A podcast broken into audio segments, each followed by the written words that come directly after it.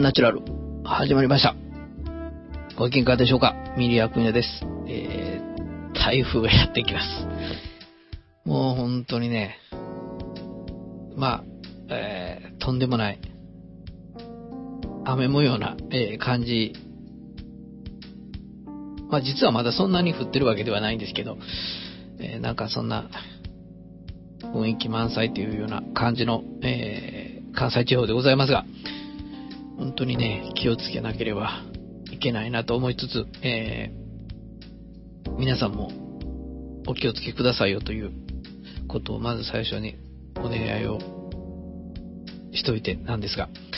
えー、そうですね、若干、えー、ちょっといつもと違うタイミングで、えー、アンナチュラル、えー、撮ってるんですが、あのー、そうですね、大体、あのー、そうですね、月曜日とか火曜日とか、なんかそんな辺にいつも撮るんですけど、で、まあ、あのー、大体はい、えー、リオで収録していただけるときは、えー、月曜日ぐらいをエドにというような、えー、感じになってる関係で、はい、ソロで撮るときも大体そんな感じでというような、えー、ところで、まあ主に夜中とか、まあ最近ね、この前のお話じゃないですけど、朝シフトしてますので、朝撮ったりとかっていうことなんですけど、ちょっとですね、まあこの、はい、えー、まあ実は9月は入ってしまってるんですけど、月末、なんかものすごい悲惨な感じで、もうどないもこないもしょうがないという感じで、もしかしたら週末まで引っ張るような感じでもあったんですけど、また週末は週末で、そうですね。これからね、秋の感じに向けては、すっごいその自治会的な用事もあったり、あの、まあ、そんな大したことはないんですけど、あの、いわゆる、えー、掃除みたいな、えー、系統のものと、えー、そうですね、文化系とか体育系の催しですね。まあ、かといって、あの、そうなんです。運動会出たりしなきゃならんですよ。えー、そうですね。私は今回は、ちょっともうちょっとアスリート的な、なんか出番ないのかよみたいな感じだったんですけど、なんか玉入れ的な、なんか、なんかそのレクリエーションチックなやつをみたいな、えー、形で、まあ、ちっともね、その競争系のやつ、お声がかからないから、どういうことやねんって言ったら、なんか競争するのがダメだから、そんな競技は最初からないんです的なことなんですよね。はい。な、なんなのそれっていう、もう私らね、小さい檻の時には、なんかもう、競争ささな、ダメかのようになんかね、しつこいぐらいこう順番をつけてみたいな、えことを繰り返してきましたが、まあ時代も様変わりしてというか、そんな形で、なんか、一番を決めるということに対してはすごいダメらしい。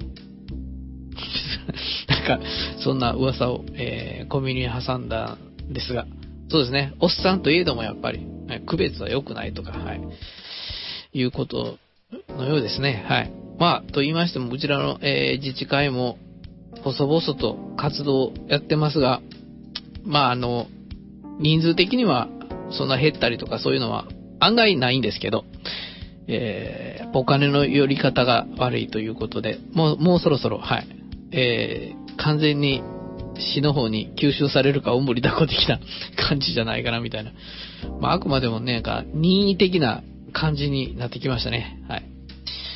えー、まあそうですね。まあいいやら悪いやらというところなんですけど、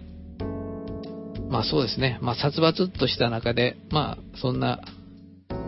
なんて言うんでしょう。まあ文句言いながらもと、まあいろいろね、住めばありますよみたいな、うん、ところはもちろん我が地区にもあるんですけど、えー、まあそうですね。まあ気楽なところは、あの、変にいろんなことが分かりすぎて、えー、気楽でない部分っていうのは大変多いんですけど、まあかといって、えー、そうですね。まあ声をかけていただいたりとか、まあそういうことはやっぱ日頃、うん、多い部分もあって、どうなのか的な、えー、感じもあったりするんですけど、でもそうですね、移り住んでる、来てる人もいますんで、なんか歪な感じはしますね、今となるとね。はい。まあ、そんな変な村社会が、えー、満タンに残っとるような地域で、えー、そうですね、この週末にかけて、まあ、いろいろ行事事があってか、まあ、あの、行事事、まあ、周り持ちでね、やるんですよね。もう、あのー、で、もう若い子はもうそうですね、あの、うまいことなってるんですよ。はい。大体そう、若い世帯はもう、あの、都会でお暮らしになりますからね。で、お通りが冷めたら帰ってくる的な、とか、むしろもう帰ってこないとか、まあいろんなパターンがありますが、まあ中途半端な距離なのでね、帰ってこいと言えば帰ってこれるような距離なんですけど、わざわざそんなことのために帰ってこないというね、えー、感じで、あのー、まあ、本当に、なんかこう、中途半端なベッドタウン化的なところなんでしょうか。街は喋れてるんだか、発展してるんだかみたいな。でもなんかね、うーん、まあなんか一部の、なんて言うんでしょう、チェーン系の、えー、まあお食事どころというんでしょうか。ああいうとこが渋滞したりするのを見るとね、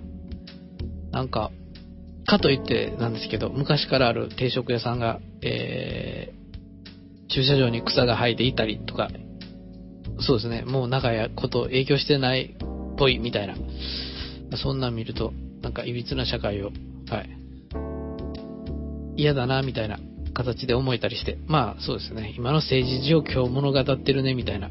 ところはあるんですが、まあなかなか新しい総理も決まりましたが、うん、なんかスッキリしんひん感じで、まあそんなコーナーの、えー、台風がやってきますというさなかに、そうですね、収録ということに相なっておりますが、本日もそんな中ではございますが、張り切ってまいりたいと思っております。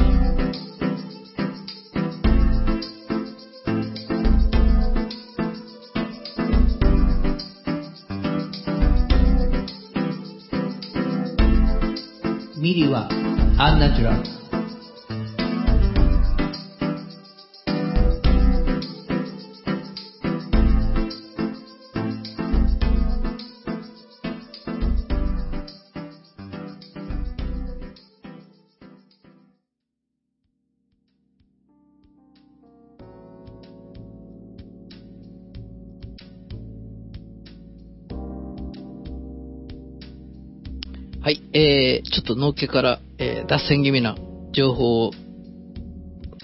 情報なのかなっていう感じですが、あのー、そうですね、ちょっとあのー、嬉しいこと半分もありまして、ちょっとご報告みたいな、えー、感じですけど、あの、そうですね、自分の身の回りの環境づくりということで、そんなこともよくアンナチュラルではお話をさせていただいておりますが、そうですね。っぱり理想はフルカスタムメイドというか、はい。えー、そんな中で、ビシッと、うん、自分の思うようなスタイルをやりつつ、で、そうですね。文房具一つとってもそうですね。なんかもう好きなメーカーのやつこう並べてね。で、そういうような環境を作って、まあ、心地よくやりつつ、まあ、最終的にはそんなものを一切合切なくっても、えー、そうですね、やかましい環境であっても、えー、消しゴム付き鉛筆一本しかなくっても、まあ仕事ができるという、まあそんなのを目指してる、すごいこの、そうですね、その言ってること自体には帰りはすごくあるんですが、えー、まあそんな中でも、私まあ非常に文房具もそうですけど、結構やっぱり、あの、身の回りのもの、やっぱりちょっとお気に入りなものを揃えておきたいというか、まあそんなもありまして。で、ちょっと今日は先に椅子のお話をしてみたいなと思うんですけど、えー、どんなの座っておられますかね？っていう、あのー、まあ本当いろいろありますよね。で、ちょっと私、異常にあの、なんて言うんでしょう。こだわってた人が知人にいまして、で、その方は、えー、実のところは、えー、病的なえー、形の対策ということで、あんまあ、早い話が、太りすぎてヘルニア系の病気にずっと患ってて、しかもあのデスクワークということで非常に辛いという感じでずっとあの、もういろんなことしたって言ってましたね。えー、なんかハサミ系の、まあ、座布と挟んでみたりとか、まあ、そんなこともそうですし、あのー、なんかプラスチックの、はい、そういうようなもので楽になるものを、まあ、背中とか腰の、えー、一番、なんて言うでしょう、負担がかからない塩梅ぐらいに、えー、したりとか、まあ、いろんなこと。で、やっぱり、そうですね、定期的というか周期的にやっぱりこう値を上げる時期っていうのはやっぱ必ずあったそうみたいな形で。で、ちょっとたまたま、えー、病院の先生が変わった時に、まあ若い先生で、えー、椅子の話が出たらしくって、で、どんな椅子使ってますかっていうことで、で、あのー、ま、その若いお医者さんは非常に椅子に造形が深くって、で、あの、一応、まあ、人間工学に基づいてるような、そういった椅子があってっていう、あのまあ、ことで、まあ、いくつかというか、はい、えー、お金も高つくから、まあ、絶対的なもので効果がどんだけあるかとか、まあ、そういうのはわかんないんだけどっていうことで、えー、おすすめされた、はい、椅子があって、で、まあ、その、私の知事は勝ったわけですよね。それがもうすこぶるええと いうことを、私はまあ、小耳に挟みまして。で、まあ、それをそうですね、他の、あの、番組で一緒にやってる、まあ、ヨシリンという、まあ、私のあの、まあ、幼馴染そうですね、アンナジュラルで一度登場していただいてますけど、あのー、その話をしてたら、やつは高い椅子を買ってしまったんですよね。で、まあ、私もそんな、ものすごく安物の椅子を使ってるというわけではないんですけど、えー、その、どちらかというと、その、私は個人的にはその、イタリアンモダンとか、よくあるじゃないですか。あの、こう、フランスのこう、デザイナーさんが、こんな椅子座れ、座ったら壊れないのみたいな。そういうのは、実はすごく好きで、そういうなんか機能的な、うん、感じのものってあんまり実は、高いだけじゃないのとかって、なんかそんなこととか思ってて、で、まあ実はそのヨシリンが勝った時に、まあ座ってみるとすげえなっていう、なんて言うんでしょう、その、に人間工学恐るべしというやつですか？あの、もう本当にいろんなところが調整できて、えー、そうですね。背もたれも実際そうですよね。あの、ガーンとこう、後ろへリクライニングかけても、なかなかエンドポジションまでいかずというか、まあ、硬さも、えー、ショックアブソーバーみたいな、えー、形で調整できますので、そうですね、常にこう、止まった感じがないようなところでサポートできたりするので、まあそういうのが、えー、そうですね、いいようなやっぱり感じがしてて。で、私実は、まあ言うだけ言って、そんなあの人間工学的なやつを使ったことがあんましなかったんですけど、ちょっと縁があって、その人間工学的なやつを、あのー、まあ、しばらく、まあ、使ってたんですよね。で、あのー正直言って、そんないいとか悪いとかあんま分からなくって、まあ、なんていうかな、うーんって感じだったんですよ。で、私は日頃、まあ、このアンナチュラルでも申し上げさせていただいてますが、えー、作業を伴う仕事もしてますので、ある程度、あの、データを、 verify が終わって、サーバーに転送して、そのシーケンスが動いてる間っていうのは作業したりとか、えー、準備したりとか、まあ、いろんなことをする。まあ、具体的に言えば、その、デスクじゃないとか一遍離れたり、えー、作業用のデスクに行ったりとか、まあ、いろんなことをするんですけど、で、そうですね。その作業用の椅子っていうのは、皆さんご存知かどうかわかんないですけど、あの、高さが、なんて言うんでしょう、折りたたみの椅子は折りたたみの椅子なんですけど、あの、高さがいろんなとこでこう、えー、お尻の、えー、その、場所をこう掛け替えられるタイプのやつをわざと使ってまして、でも便利いいんですよね。低いポジションで、あの、まあ、たまに、なんて言うんでしょう。えー、そうですね、水を垂らしながらすごい磨いたりしなければいけないとか、そういう時もありますし、えー、そうですね、まあ、あの、リューターという、あの、ものを使って削るという作業がすごい私は好きでというか多いんで、えーそうですね。そういう作業の時にはやっぱ、ローめのポジションで、まあ、あの、なん、なんて言うんでしょう。こう、粉を蹴散らしながらみたいな。蹴散らすっていうか吸いながらとか、えー、私が吸うんじゃないですけど、掃除機が吸うんですけど、あの、そのような、えー、作業とかがあったりとかするので、まあ、ポジションはね、割かし変えられるタイプの、で、まあそうですね、知人によってはわりかしこう、布張りのなんか、なんか結構そうですね、可動範囲が大きい椅子というんでしょうか、そんなん使ったりしてる人もいるんですけどね、まあ、なんせ、作業の椅子なんで汚れちゃったりするんですよね。まあ、おしゃれなものよりもっていうか、まあ、そのうちあの、えー、ヤスリを当ててしまったりとか、物を落としてしまったりとかありますのでね、はい。で、まあ、そういった、あの、椅子に座ってることも多いので、あんまり、ふーんって感じだったんですよ。ところが 最近、なってなんですけど、えー、そうですね、デスクワークがすごい増えて、で、実はそんな興味がなかったんで、いっそ入れ替えしたんですよね。あのー、他の場所と。なんか、でっかいっていうか重たいから、なんか邪魔だしと思って。はい。ところがなんですけど、デスクワーク長いことをやると、すげえ、なんか、体の痛さが違うということが分かって、なんか、あ、やっぱりいいものだったんだっていう。まあ私が、はい。まあ持ってるやつはそんないいものじゃないですけど、高いものじゃないですけど、あの一応、えー、国産メーカーの、はい、岡村さんというところの、まあそうですね。まあそこそこの値段と、そこ、あの、はい。なんか、そこそこの値段、まあ横にサポートがあったりとか、まあそういうのは邪魔になりますから、私の場合は一切つけてないんですけど、えっ、ー、と、そうですね、枕と、枕じゃないわ、枕ですね。頭の部分とか、ヘッドなんとかっていうんですね。ああいうのとかはつけてないんですけど、あの、それでもなんですけどね、その、うん。ちょっと、やっぱり、ヨシリンが持ってる、えー、十数万円の、えー、最高ランクの、えー、まあ、コンテッサというのが、なんか結構高いですけど、それをヨシンがま買ったんですけど、まあ、それにはま及びませんが、はい。それでもやっぱり全然違うなという。で、そう、私が、うん、知人が買った、そのハーマンミラーという、はい。えー、メーカー、メーカー名で、メーカー名か商品名か忘れてしまいましたけど、はい。まあ、それもなかなか、はい、座、座らせていただいたときに、うん、違うなという、えー、感じもあったんですけど、やっぱ、うん、なんか、そうですね、こう、なんかデザインっぽい椅子っていうのと、その、よく言う、エルゴノミクス系の、そういう工学的に考えられてるものって、なんか、えー、まあ、昨日みたい、なんか、なんちゅうんですかね、その、芸術人でも言うんですかね、なんか私の中ではそんな勝手なイメージがあるんですけど、まあ、VS みたいな、バーサスみたいな感じで思ったりするんですけど、やっぱりあれですね、うん、機能的なものっていうのは、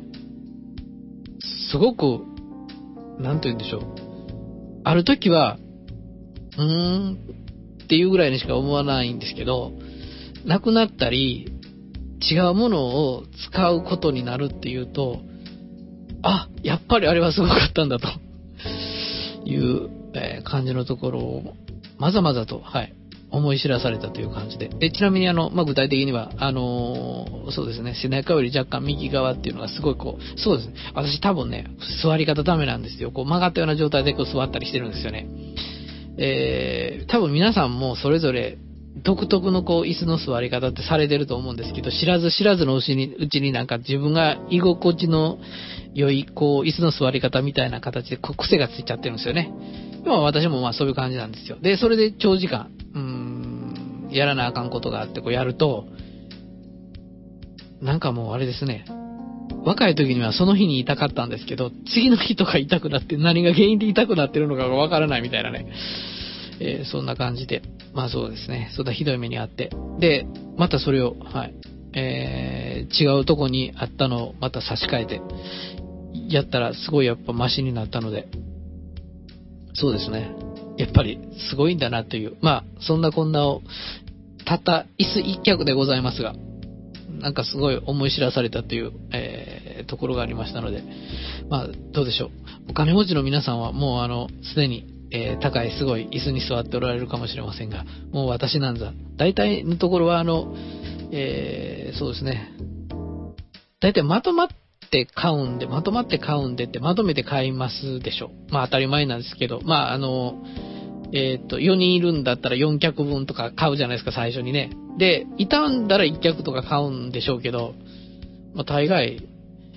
そんな感じで。で、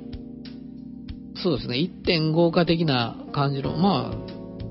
割かし、はい、分け隔てなくみんな同じような椅子座ってたりもするのでじゃあそんな大会社じゃないんでなんかこうね、そこ部長の椅子はすごいんだよとか、まあそんなは、あの、うちらのとこではありませんが、まあ、それでもなんですけどね、やっぱ椅子って、うん、毎日座るもんだし、みたいな。まあほんで、あの、あれですね、その私の知人が言ってた、本当にもうこれはっていう、言ってましたからね。まあデスクワークでずっと座ってる人なんか特にそうなんですよね。もうね、布団と、えー、椅子にはお金かけても惜しくないって言い切りましたからね。はい。そんな、えー、今度の、ちょっと若干難解では、あったかもしれませんが、やっぱり、はい。いい椅子っていうのはいいんですよね、というお話を、ちょっと脱線気味ですが、最初にお話をさせていただきました。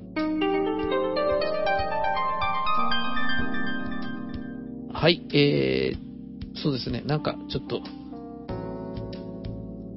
真ん中ぐらいに入れたらよかったかもしれませんね。はい、ちょっと思いつつなんですけど。えー、っとなんですけど、あの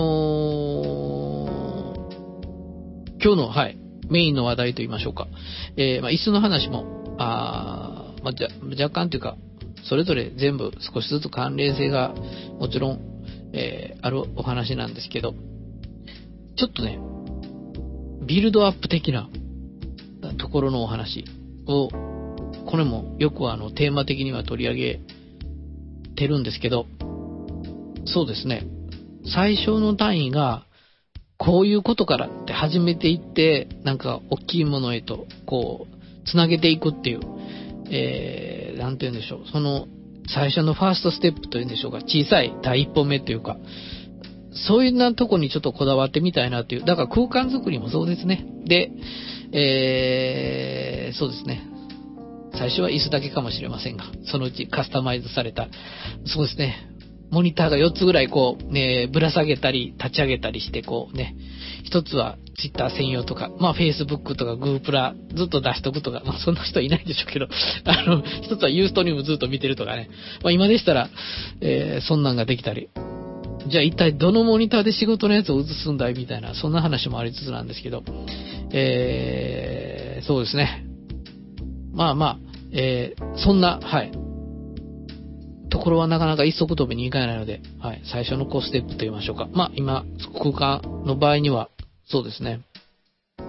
まあ、机という人ももちろん、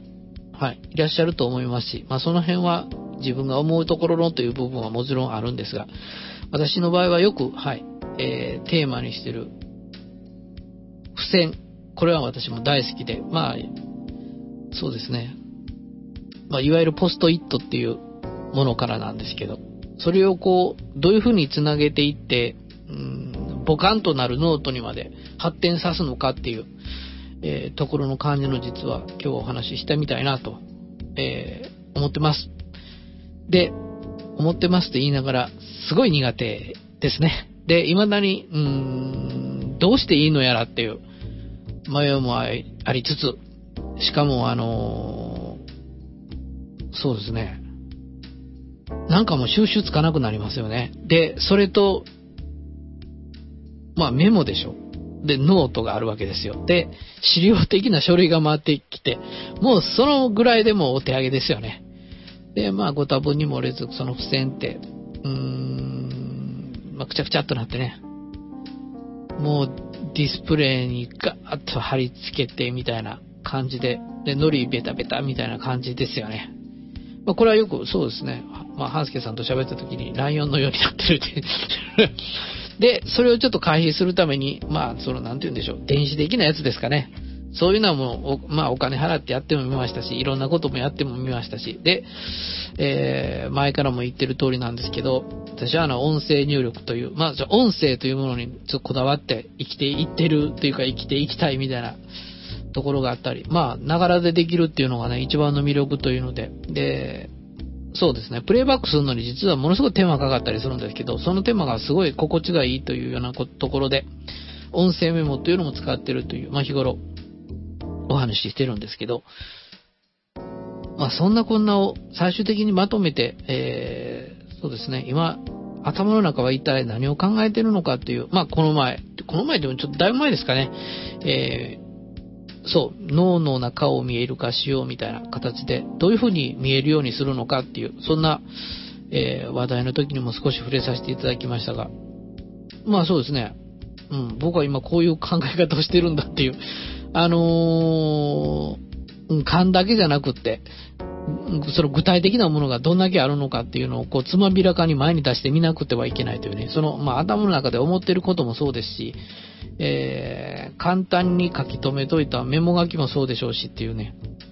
まあ、そんな、はい、第一歩目の付箋。あのー、まあ、そうですね、まあ、あえて付箋って言ってますけど、まあ、あの、簡易メモみたいなもんですかね、やっぱりね、はい。で、そうですね。それを簡易メモ自身に、うん、言葉があってもなかってもというとこなんですけど、あの、単純に、まあ、そうですね、目印としての付箋という部分と書き込む、えー、張り目を、張り目もですね、ちょっと下回ってなかったかもしれませんね、すいません。えー、としての機能、まあまあ、その辺の、えー、ところを合わせ持ってますのでね、うん。まあ、それを、だから、あれですね、手繰り寄せて、ものにしていかなきゃな、なんていうね。まあ、その辺がすごい、えー、難しいとこでもあるのですが、はてさて、というとこですが、皆さんはどうされてるんでしょうという、えー、ところなんですが、まあ、私実は、まあ、今回、こういう話題をしたいなという、あのー、時に、ちょっと若干、はい、きっかけがありまして、まあ、あの、いつも、まあ、仕事の関係の人なんですけど、なんか、いや、喋ってるとみたいな、えー、ところだったんですけど、なんかやっぱりね、ノートにまで載せる必要のあるもんには付箋みたいなものは使わないんだよねっていう、みたいな話をするんですよね。うーんと思ってまあ聞いてたんですけど、ミリちゃん付箋好きだからね、みたいな。で、その付箋で、なんかダイソーの、なんか、なんかメモかなんか貼ってくんだろうみたいな。まあまあ、いつもそんな感じで。まあそうですね、アンナチュラルの前、ブログにも少し、あの、書いてたかもしれませんけど、あの、まあまあそんな感じですよ。で、まあたまに、そうですね、印刷物が綺麗に貼り付けてあったりみたいなね、えー、形のところ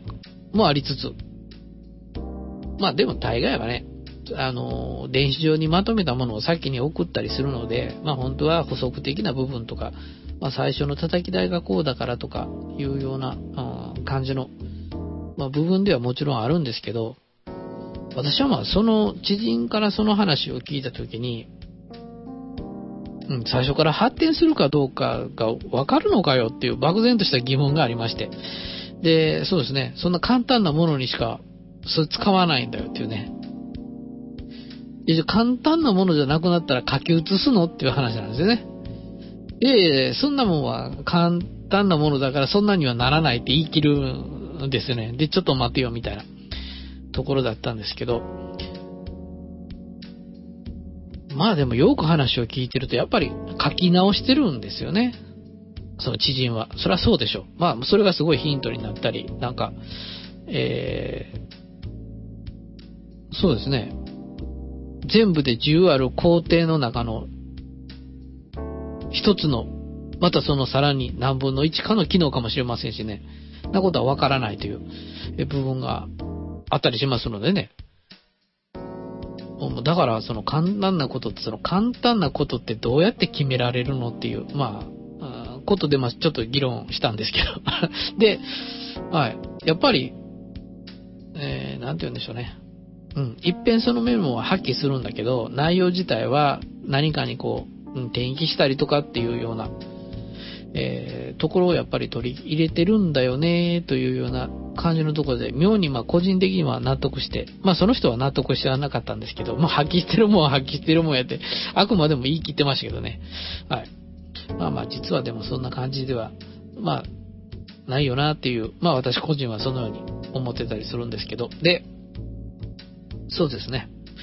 まあ、あのー、まあ、ちょっと見える化の時にもお話ししたかもわかりませんけど、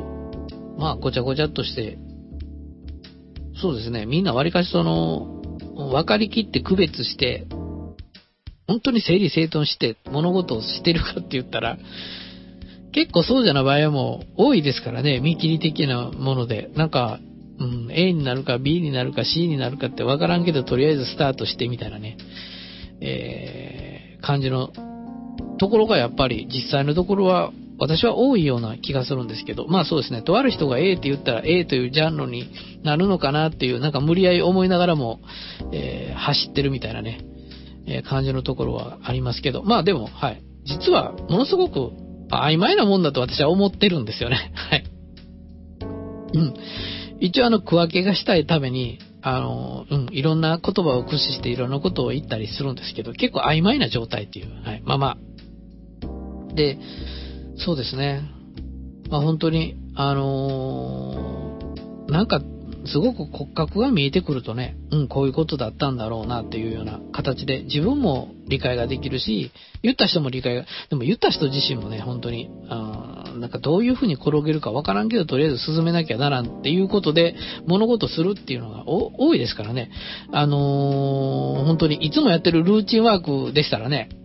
そんな悩むこともないでしょうけど、なんかこう初めてやるようなこととか、まあ新たにトライしてみようぜみたいな感じのことっていうのはどうしてもそうなりますからね。はい。まあ、そんな曖昧な、はい、中においての最初のその小さいメモ、それをどのようにこう、そうですね、つなげていってとか、えー、書き置いていってっていう形でまあそうですね、ボカンとなるノートにまでなるのかという、まあその辺のところ、まあ今日の、はい、テーマ的な部分なんですけど、これがなかなかでもね、本当に、えー、一足飛びにはいかないので、もう何度も何度も、えー、貼り直し、書き直し、そうですね、修正とか、方向転換、うん、たまには U ターンまで、はい、そんな必殺技まで駆使しながら、まあこれいろんなことを駆使しながらもっていうね、感じで。で、まあそうですね。でも、あのー、そこら辺のところがよくわかるように、結構やっぱりこう、うん、ここでこうバックしたんだよねとかね、ここでやっぱり右しか曲がれなかったから右曲がったんだよねとかっていう感じの痕跡が残るようにしとくっていうことは、大事な部分がものすごくありますのでね、なんか知らんけどこうなったって、まあ私、実はそれすごい多いから個人的にはいつも反省してるんですけどね、まあ、どういう理屈でこうなったんかっていう分析力は全くないというね、なんか気がつきゃこうなったんだよね、みたいな。で、そうですね、とある知人とかが、うん、お前、あの時にこう言ったからこうなったんじゃないのって言われたら、あ、なるほど、みたいな。そうですね。物事がうまくいけば、あとはもうどうでもいいよ、みたいなね。まあでもそれではね、あの、コンスタントに同じ、あの、形の、はい、ことが繋がって組み立てていけない、まあまさに、はい、ビルドアップしていかないという部分がありますので、まあその辺のところを、そうですね、資料化という、はい、点でもやっぱり、えー、大事な部分でもありますからね、本当にその、簡易で、まあ簡素、シンプルな状態のメモっていうのをどういうふうにこう、で、繋げていって、そうですね、使えるものにするかっていう、まあ、この辺のところ本当に、えー、かなり難しいものではありますし、これもね、得意不得意、うーん、部分もあったり、まあそれを補う便利な小物とか、えー、便利なグッズ、まあデジタルアナログ含めてなんですけどね。まあそうですね、今でしたら、一つのキーワードがスマートフォンとかね、そういうので、えー、保管してくれるという部分もありますからね。はい。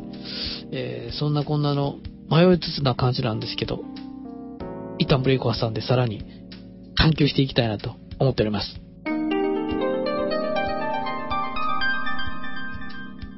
はい、えー、というわけで、実は、はい、えー、収録途中で、えー、用事が入りまして、若干、えー、日をまたいでおります。あのー、日をまたいでおりますって言っても数時間なんですけど、はい。まあ、そんな感じで。えー、あ、日またいでるんとあ、正確には日はまたいでないんですね。はい。あの、また、私が寝たというだけの話ですが、はい。まあ、そんな感じになっておりますが、えー、そうですね。少々話を忘れかけてしまったので、ちょっとプレイバックなんかしてみたりもしたんですけど、はい。えー、簡易メモどのようにものにしていくかという、いよいよここら辺のところをお話ししようというところで、そうですね。完全にあの、ブレイクな感じに、はい、なってしまいましたが、えー、そうですね。その、小さい細かいことっていうんでしょうか。支えのないことをどう、えー、関連づけていって、まあ、そう、いわゆるあの、リンキングというやつなんですかね。よく私は、はい、えー、このことはナチュラルでも申し上げさせていただいておりますが、まあ、なんと言うんでしょう。まあ、大体なんですけど、たわいのないことの積み重ねが大きい物事をこう行動するステップの土台土台にやっぱりなってるんではないかという、えー、ところは、うん、やはり絶対に忘れてはいけないという。まあ、あのー、まあ、そんなところが実は、ちょっと、はい、底辺にはありまして。で、このことをそうですね、まさに踏みしめながら、えー、まあそうですね、どう並べるのかっていう問題とかも出てきますしね、うん、その細かいメモ自体をですよ。まあ私はまあ今、よくあの、はい、クラウド、まあ、グリッド化とかなんか言ってるじゃないですか。まあ、あんな感じと同じイメージに実は思ってまして、で、そうですね、世間でいうグリッド化とか、えー、そういうものは、ちょっと若干私が勘違いしてる向きもあるのかもしれませんが、まあでもそんな、なんて言うんでしょう。うん、決して、なんかこう、よく一般的に言うその、方眼紙の上に並べ込むというような感じのイメージとはまだ違うんですよね。なんかね、こうぐにゃぐにゃなんですよ。ぐにゃぐにゃなんですけど、あの、そのぐにゃぐにゃの中で、まあそうですね、直線的っていうより曲線的なのかもしれませんね。ものすごく抽象的なこと言ってますが。まあまあ、だからその右側にはすごいぐねぐねの道の上にいっぱいその簡易的なこうメモをこう張り巡らしていくと、あ、なんかこう一つの、まあ例えばなんですけど、朝8時に起きてからスタートするんだよとかね、なんかそんな具体的なことができそうな気がしてという。まああのー、はい。結構きっかけって、その、特に対はなかったり、たわいのないことであったりという。まあその辺のところなんですよね。って言いますのも、えー、日頃やっぱりね、なんか方向的なことに関しては、知らずした、知らずのうちに考えてるというか、えー、なんかこうしたいなとか、うん、パこうの方がいいよなとか、なんかね、絶対やっぱりね、考え的に頭の中にあるんですよ。もうこれはあの、私に限らず、お、およそ皆さんそうだと思うんです。まあ、こうなる方が好ましいかなみたいな。まあ、自分の中でなんですけど。そうですね。あ、その時は具体的な行動できるようななんか、ところまで乗るには至らないような、うん、なんかこう、よく言う感的な感じのところになるんかもしれませんが、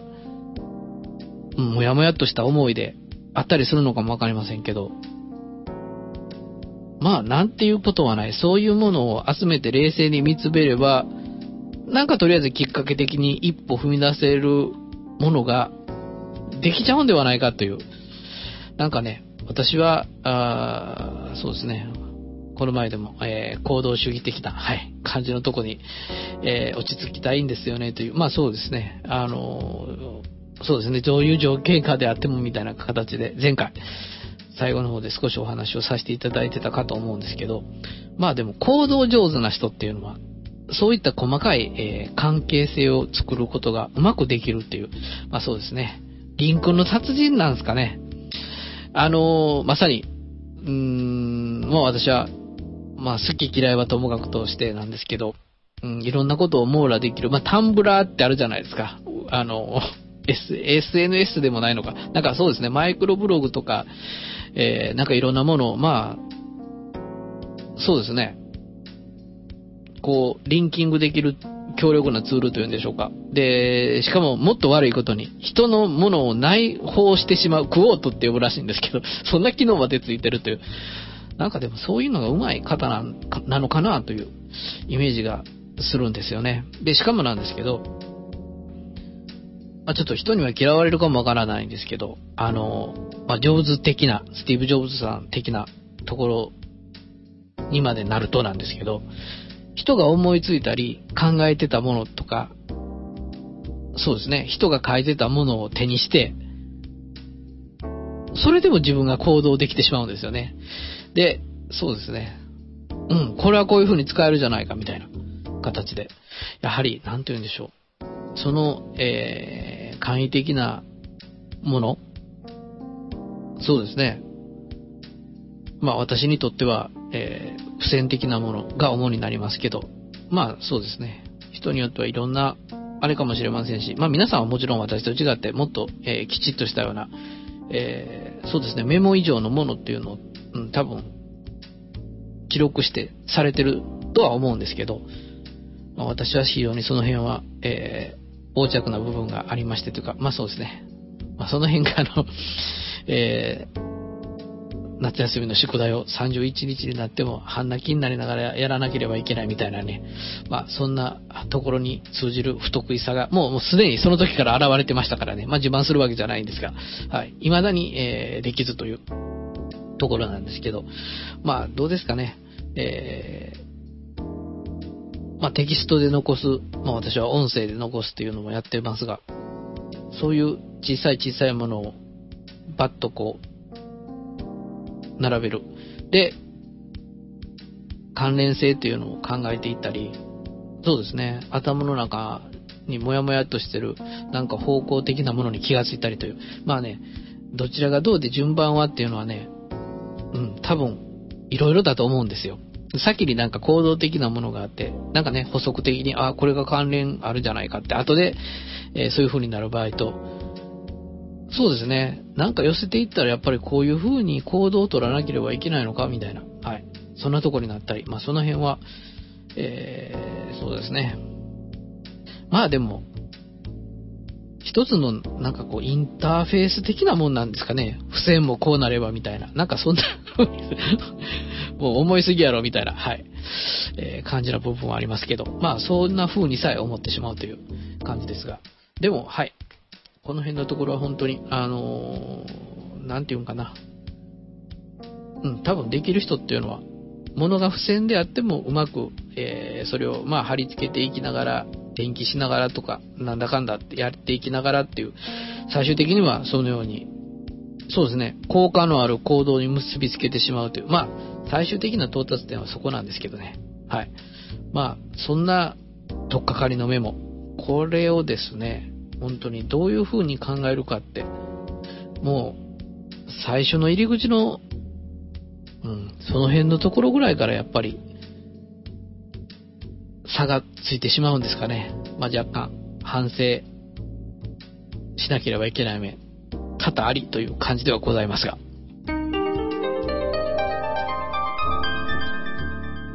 はい、えー、そうですね。まあ、あの、インターフェース、はい、としてのまあ、テキスト。まあそんな感じの向きで、はい、お話をしてまいったつもりですが。まあ、とてもそうには思えんと、はい、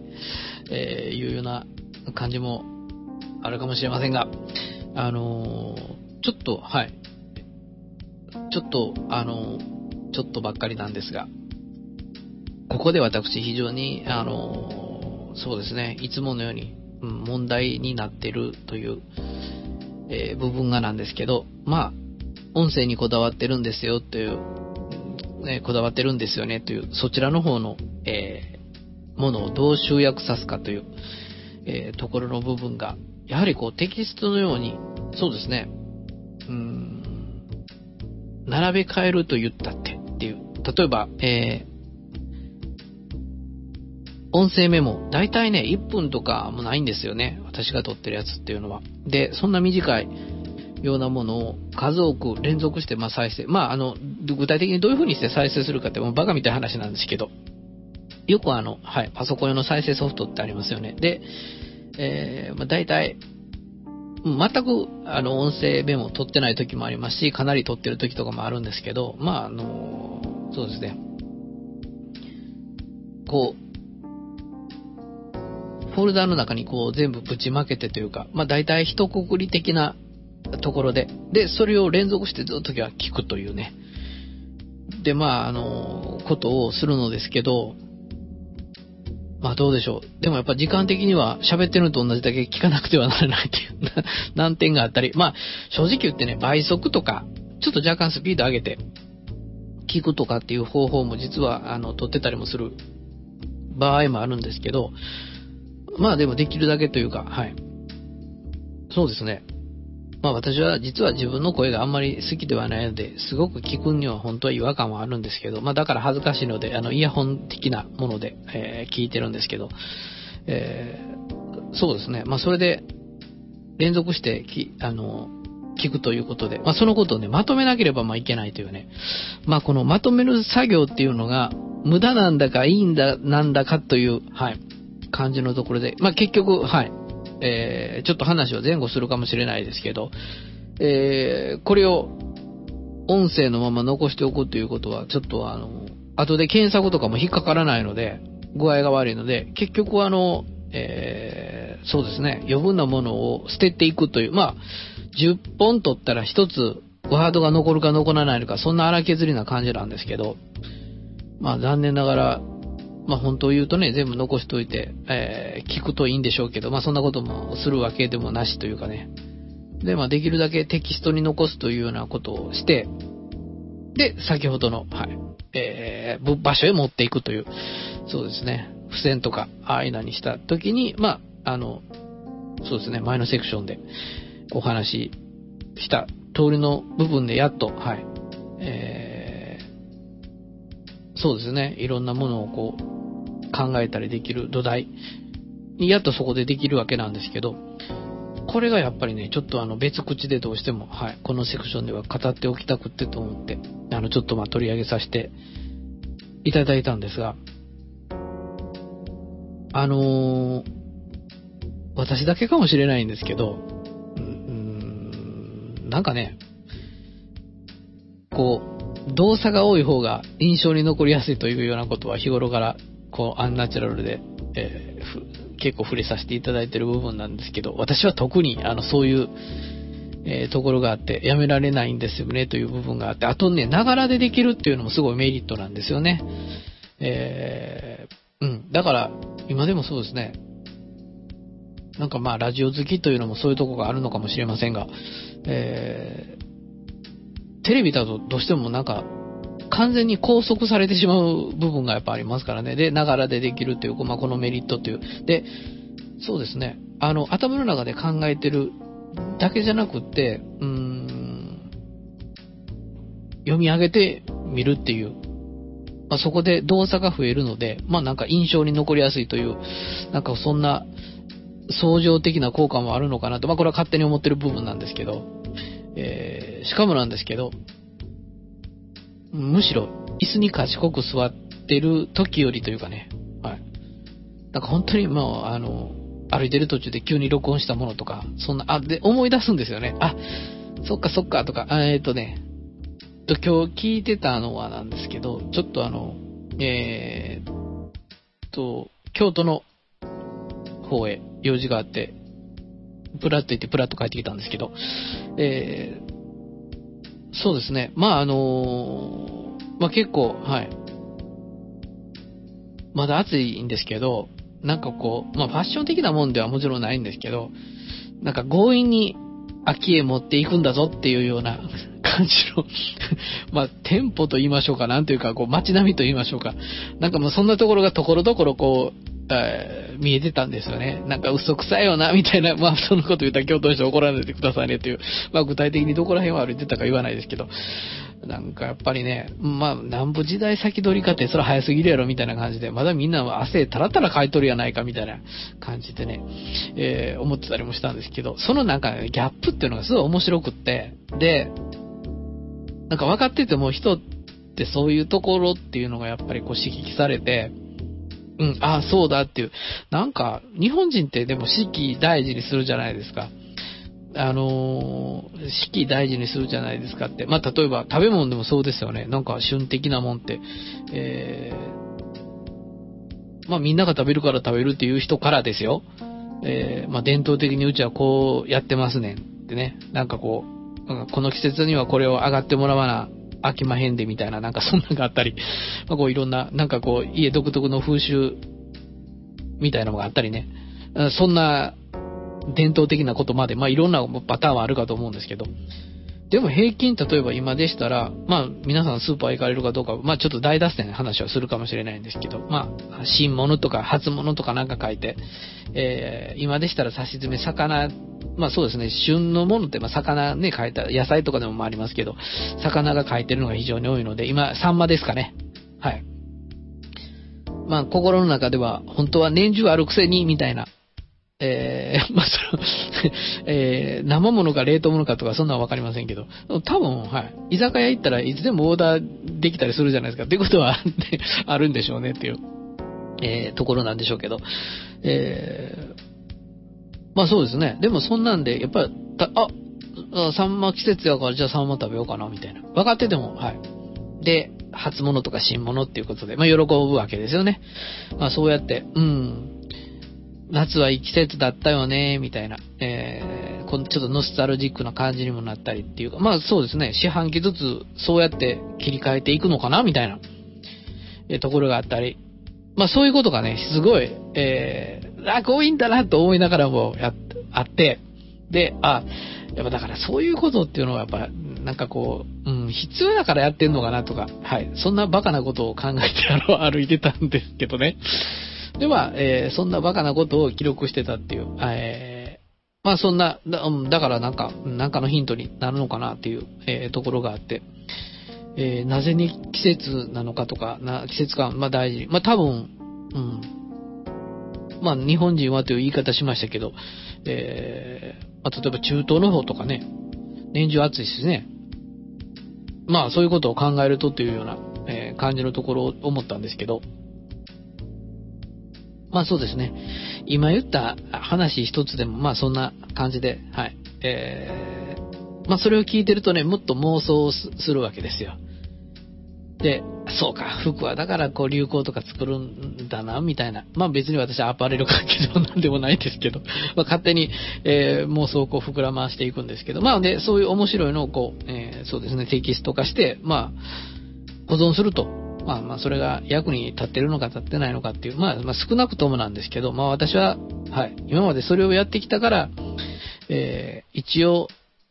そうですね、少なくとも本日まではご飯が食べられてきたのかなって、もうこれは勝手に思ってるところなんですけど、まあ実はそれやらなかったらもっとご飯が食べられてるかもしれないという、まあ、えー、そんな話もあったりするんですけど、でもなんですけどね、まあおす、今日はおすすめしますとかいう、うん、とこまではよう言わないんですけど、やっぱり、はい、たくさん肌肌触り感があるということは、なんかそれだけいろんなことを、ああだこうだ、なんか考えたりするのには、やっぱりいいのかなっていう。それと、はい。なんかこういう風にすればスマートで速くってかっこいいっていうことをよく、勝間さん、勝間和代さんですかね、中心に、まあそう、経済優位性的なことをよく言われる現代ですが、まあ、あえて、そんな時だからこそみたいな、えー、そうですね。もうか、完全な天の弱のような精神状態に、まあ、いつもあるのですが、あの、そういう時だからこそみたいなね、おし、泥臭く考えてやるみたいなね、まあ、今の総理みたいなことを言っておりますが、まあでも、うん。そうやって、なんか、勘が養われていくような感じがして、まあ本当は、えー、そうですね。音声データだけをどうやってリンキングさすかっていうことをずーっと考えてるんですけどね。なかなか思いから浮かばずということで、今のような方法をとってますが、まあそうですね。ご存知の方がいらっしゃったら、それ、こうやって繋げていったらいいんじゃないの？みたいなことがあれば、はい。このミニまで教えてやってください。はい。えー、というわけで、本日は前半、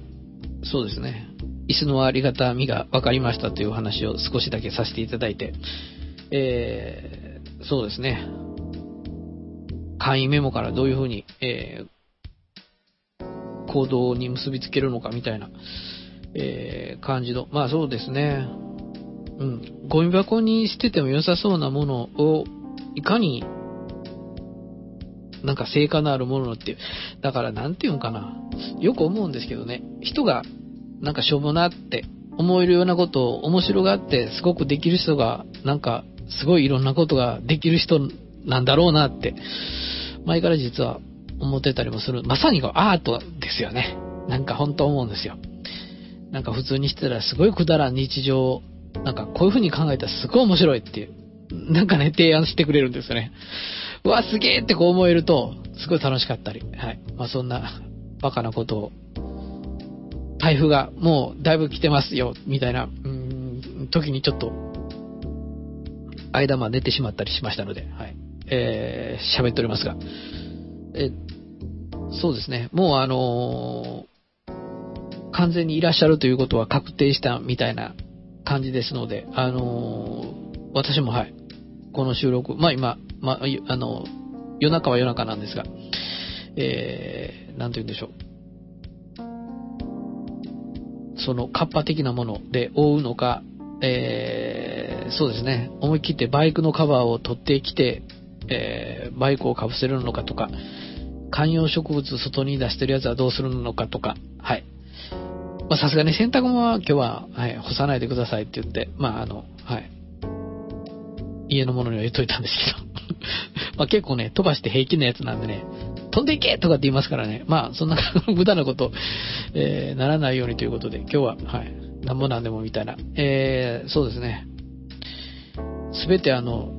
窓シャッ、シャットアウトで、もうでもなんか雨漏りしたら嫌だなとか思いつつ、なんかね、もう本当になんか毎回壊れるんですよね、なんか。妙なもんですよね。えー、本当に、あの、同じ壊れるならバーンと分かりやすく壊れてくれっていう感じなんですけど、なんかこう染みてるとかね、なんかそんな嫌なやつなんですよ。なんかこう、別に、ん、なんかほっとけるかな程度の、はい、なところで、えー、そうですね、瓦が一枚落ちていたとか、まあ、台風とかそんなんがあると必ずそういうことがあったり、トタンがめくれて上がったり、そうですね、片付け忘れた植木鉢がひっくり返ってたりとか、はい。まあそんな目に遭うかもしれませんが、そんな台風さん、わりかし大型でゆっくりという感じで、もうそこまで迫ってます。はい。というわけで、えー、そんな緊張感たっぷりの中、はい。えー、そうですね。まあ、すぐこれから、あの、暴風対策を、はい、させていただきたいなと思っておる中、お開きにさせていただきたいなと思います。というわけで、えー、アンナチュラルいつものミディアクニャがお届けいたしました。そしたらまた次回もよろしくお願いいたします。さよなら。